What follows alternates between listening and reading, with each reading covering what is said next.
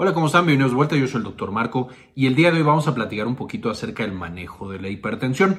Ya tenemos una serie de videos hablando de la farmacología de los antihipertensivos que les voy a dejar un par en la parte de arriba para que puedan revisar. Pero sabemos que en los pacientes con hipertensión uno de los riesgos que usualmente viene acompañado es la aparición de diabetes.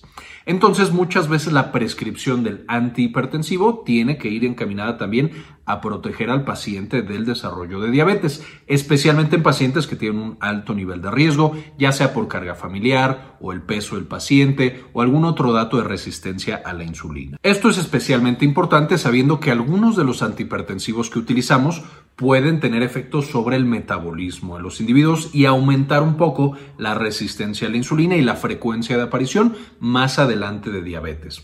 Y entonces ahora tenemos un paciente que además de la hipertensión tiene el riesgo cardiovascular por la diabetes que desarrolló más adelante en su vida. Importante mencionar que no toda la diabetes que encontremos en estos pacientes va a ser debido a los fármacos. Sin embargo, eh, ya vimos que hay fármacos que sí incrementan el riesgo de que aparezca la diabetes y los antihipertensivos, algunos en particular, están en esta lista. Tenemos también un video hablando de todos estos medicamentos que incrementan el riesgo de diabetes que les dejo en la parte de arriba también para que puedan revisar. Ahora, con esto un grupo de investigadores de la Universidad de Oxford publicaron recientemente en la revista The Lancet un estudio en el que justamente evaluaban, bueno, de todos los antihipertensivos que le podemos dar a nuestros pacientes, eh, en pacientes que todavía no tenían diabetes, cuando nosotros hicimos el diagnóstico de hipertensión, de todos los medicamentos que les dimos, cuáles llevaron más adelante a incrementar su riesgo de que apareciera la diabetes y específicamente evaluaban, hicieron un metaanálisis, que de nuevo ya sabemos que son estos estudios grandototes en los que agarramos miles y miles de pacientes y observamos cuáles son los resultados, eh, esto de diferentes ensayos clínicos. Ahora, para este estudio, científicos de la Universidad de Oxford, dirigidos por la doctora Janet Mayert, tomaron 22 ensayos clínicos que fueron publicados entre 1973 y el 2008 y tenían ciertas características, necesitaban tener por lo menos mil eh, años paciente de exposición, es decir, un gran número de pacientes o un seguimiento a largo plazo justo para ser incluidos en este estudio y ver los efectos de los antihipertensivos. La mayoría de los estudios eran comparados con placebo, es decir, a un grupo le daban el antihipertensivo y a otros el placebo, o comparados entre fármacos. Por ejemplo, a uno le daban un fármaco X, un diurético, y a otro le daban un bloqueador de canales de calcio. Esto justo para ver cuál era el efecto comparativo entre unos y otros. En todos los estudios utilizados solamente se incluyeron aquellos que contaban con pacientes que en el inicio tenían hipertensión pero no tenían diabetes. Si ya de entrada eran pacientes que tenían hipertensión más diabetes, eran excluidos de este estudio particular, porque de nuevo el objetivo de la doctora y de su equipo era ver de los pacientes que no tienen diabetes con el uso de fármacos quienes más adelante ya desarrollan diabetes. Esto les dio al final una cantidad de 145.939 participantes de los diferentes ensayos clínicos y un seguimiento promedio por participante de 4.5 años. Entonces, bueno, tenemos una gran cantidad de población y un seguimiento relativamente largo para determinar los efectos de estos fármacos particulares. Y estaban evaluando el efecto que tuvieron cinco clases de antihipertensivos, que son de los más utilizados. Primero, los que actúan sobre el eje renina-angiotensina-aldosterona, específicamente los eh, inhibidores de la enzima convertidora de angiotensina como captopril, enalapril, etc. Y los antagonistas del receptor de angiotensina tipo 2 como los sartán y cansartán y todos estos. Entonces ese era el primer, los primeros dos grupos, los que trabajan sobre renina-angiotensina-aldosterona, de nuevo siendo inhibidores de la ECA y antagonistas del eh, receptor de angiotensina tipo 2. Después tenían los que trabajan sobre eh, canales de calcio, los bloqueadores de canales de calcio, por ejemplo, cosas como amlodipino y fenodipino. Después teníamos los beta bloqueadores, que estos por supuesto son los que bloquean justo receptores de adrenalina, específicamente los eh, receptores beta adrenérgicos, cosas como propranolol y metoprolol. Y finalmente teníamos los diuréticos tiacídicos, como la hidroclorotiacida. De nuevo, hemos hablado de prácticamente todos estos fármacos, eh, muy importantes el manejo de la hipertensión, muy buenos para algunos pacientes y otros buenos para otros pacientes. Entonces, esencialmente, eh, lo que encontraron, hablando del efecto que tenían todos estos fármacos, y entonces lo que encontraron en este estudio fue, primero que nada, muy interesante, que la reducción en la presión arterial en cualquier grupo de pacientes llevaba a una disminución en la frecuencia de diabetes más adelante.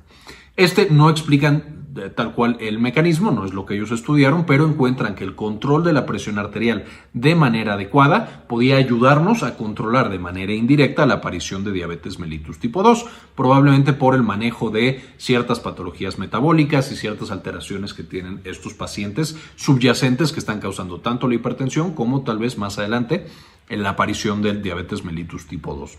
Y específicamente que por cada 5 milímetros de mercurio que lograban reducir la presión arterial, se reducía un 11% el riesgo que tenían de padecer diabetes más adelante. Entonces, esa es, digamos, la primera conclusión. El hecho de controlar la presión arterial de manera adecuada protege a nuestros pacientes también del desarrollo de diabetes mellitus tipo 2. Ahora, viendo el resto de los medicamentos, cuáles fueron los que presentaban una protección. Hubo dos que presentaban protección y dos que presentaban un incremento del riesgo de la aparición de diabetes. Importante mencionar que el efecto fue pequeñito, es decir, necesitamos muchos pacientes y la mayoría de nuestros pacientes cuando les mandemos estos medicamentos probablemente no desarrollen eh, diabetes, eh, más que en una proporción muy pequeña.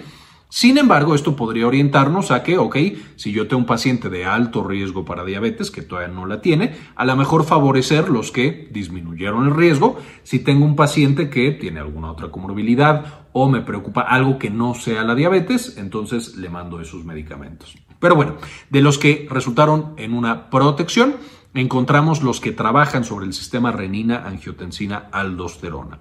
Entonces, de nuevo, cosas como los inhibidores de la ECA, captopril, enalapril y demás, como los antagonistas del receptor de angiotensina, los sartán, candesartán, etcétera, etcétera. Entonces, todos esos grupos disminuyeron el riesgo de que el paciente desarrollara diabetes más adelante eh, por primera vez.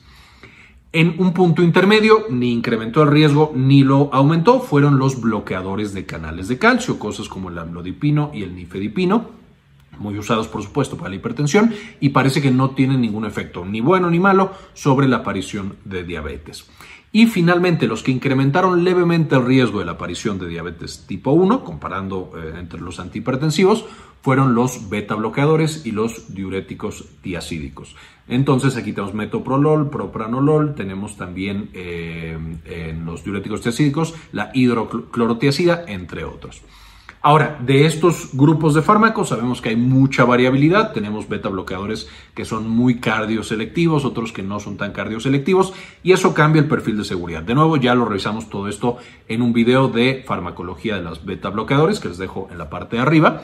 No significa que los pacientes con hipertensión no deberían recibir nunca estos dos grupos, los beta bloqueadores y los diuréticos tiacídicos, pero sí significa que si nos preocupa la aparición de diabetes, es, mejor eh, eh, elegir los que están acá, los que trabajan sobre el eje renina-angiotensina-aldosterona, además de otros beneficios que tienen, como la nefroprotección particular en los pacientes diabéticos, por ejemplo. Entonces, bueno, parece que estos se están postulando y muchas eh, guías así lo consideran como prácticamente primera línea para el manejo de los pacientes hipertensos y dejar estas otras opciones para pacientes muy seleccionados que nos preocupan otras comorbilidades y que los pueden ayudar mucho más este tipo de estudios.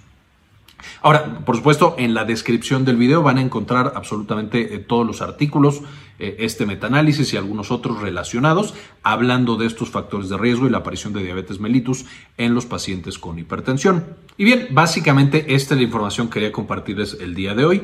Eh, quiero también dedicar este video a las personas que han deseado apoyar a este canal con una donación mensual de uno o de dos dólares, porque realmente nos ayudan a hacer este tipo de investigaciones, este contenido y compartirlo con todo mundo. Este video en particular quiero dedicárselo a Moni Lagos Leigh, Jesús Francisco Martínez, Cookies Juárez, Georgina Joab Rodríguez, Gustavo Francioli, Vaquita Gamer, Cindy Magaña Bobadilla, Alejandro Pardo, María Eugenia Sobrino, Antonio Guizar, Doctor Mineralín, Pablo Antonio, Rosaura Murillo Gómez, Héctor L.P. Sáenz, Doctora Milis, Javier Mejía, Matías Hernández y Hernán Gustavo. Muchísimas gracias por todo el apoyo que nos brindan. Por supuesto, si alguien más quiere apoyarnos, en la descripción del video también encuentran el enlace para este tipo de donaciones. Con esto terminamos. Muchísimas gracias. No olviden revisar los artículos que están en la descripción, léanlos. Eh, están muy interesantes y creo que les van a servir mucho en la prescripción que hagan de sus pacientes. Eh, muchas gracias y como siempre, ayúdenos a cambiar el mundo. Compartan la información. Quería comentarles también que ya tenemos activada nuestra clínica en línea, Clínica Cares. Eh, nos pueden encontrar en clinicacares.com.mx para agendar alguna consulta. Principalmente atendemos los temas de salud de la mujer y también, por supuesto, consulta general. Si tienen alguna duda, alguna consulta, aquí en clinicacares.com.mx nos pueden encontrar.